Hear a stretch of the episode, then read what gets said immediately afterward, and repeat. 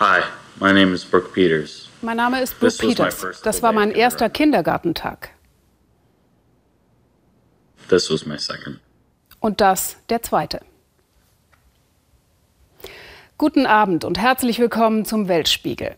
Worum es heute bei uns unter anderem geht, das erklären diese Bilder ganz von alleine.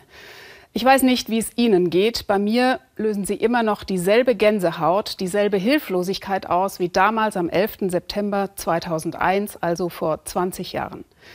Die Konsequenzen dies, dieses Attentats und der Reaktion darauf sind heute noch spürbar. In diesen Wochen vielleicht mehr denn je. In Afghanistan macht die Geschichte eine Rolle rückwärts.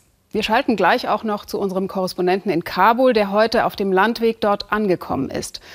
Aber zuerst bleiben wir in New York und schauen auf den 11. September mit den Augen dieses Kindes, Brooke Peters, dessen Stimme wir gerade gehört haben. Der Fünfjährige saß ausgerechnet in einer Feuerwache, als die Flugzeuge ins World Trade Center rasten. Christiane Meyer.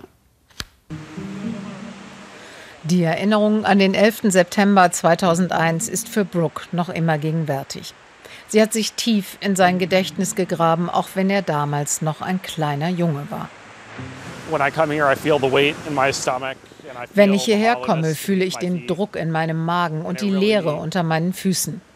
Dann erinnert man sich, was hier geschah. Aber auch, wie wir die Stadt wieder aufgebaut haben. Brooke war fünf Jahre alt und ein großer Fan der Feuerwehr. Die Feuerwache um die Ecke war sein zweites Zuhause, die Firefighter seine Helden und Ersatzväter.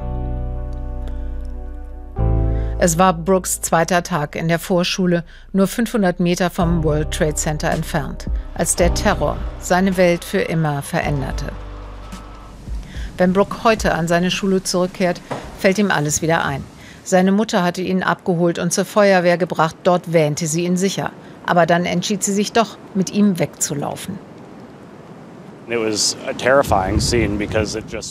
war eine furchtbare Szene, eine Woge von Asche und Glas, die uns traf, als meine Mutter mich aus dem Feuerwehrauto holte und nach Norden rannte.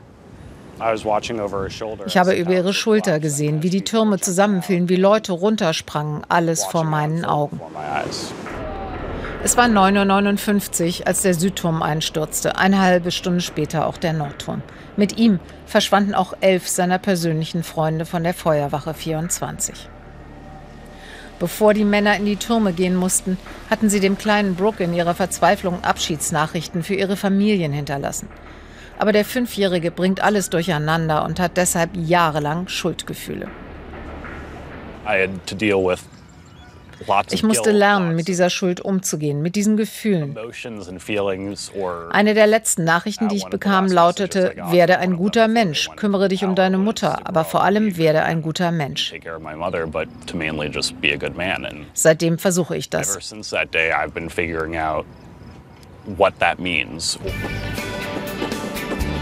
Vor zehn Jahren, als Brooke gerade 15 war, hat er einen Film über sich und seine Erlebnisse gedreht. Er hatte sieben Jahre Therapie hinter sich.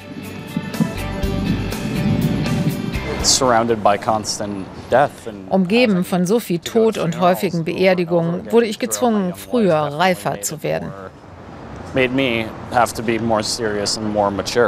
Hi, my name is Brooke Peters. This was my first full day of kindergarten. This was my second.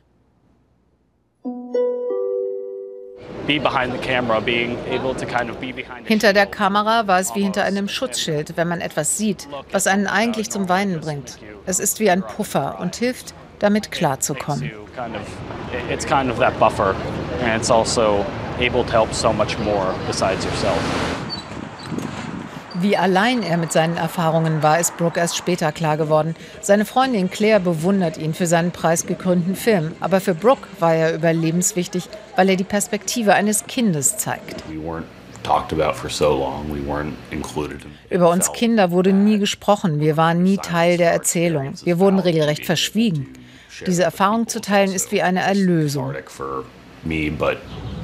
Den Film zu machen zeigte mir, dass ich nicht allein war, obwohl ich so viele Vaterfiguren und Vorbilder verloren hatte.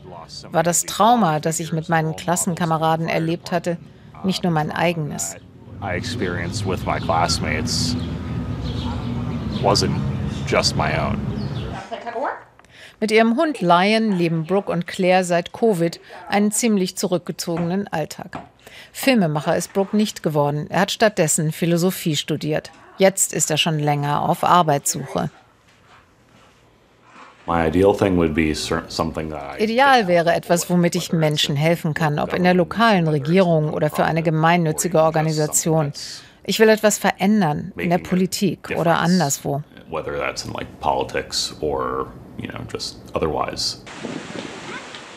Obwohl Brooks Leben so stark von den Terroranschlägen beeinflusst war, kennt er keine Wut. Er hat auch Zweifel an der damaligen Reaktion seines eigenen Landes. Ich weiß nicht, ob der Krieg in Afghanistan mir hilft, damit abzuschließen. Wir haben Billionen ausgegeben und tausende Soldaten sind gestorben. Und noch viel mehr Menschen in Afghanistan und davor im Irak. Wir haben keine Probleme gelöst. Ich glaube nicht, dass man damit Frieden findet. Die Furcht vor neuen Anschlägen hat Brooke durch sein ganzes Leben begleitet aber er lässt sich dadurch nicht einschüchtern. Es geht vor allem um Widerstandsfähigkeit. Alle müssen über diesen Hügel, sei es ein Berg oder ein Ameisenhügel. Das durchzustehen und konstruktiv zu nutzen, könnte die Welt zu einem besseren Ort machen.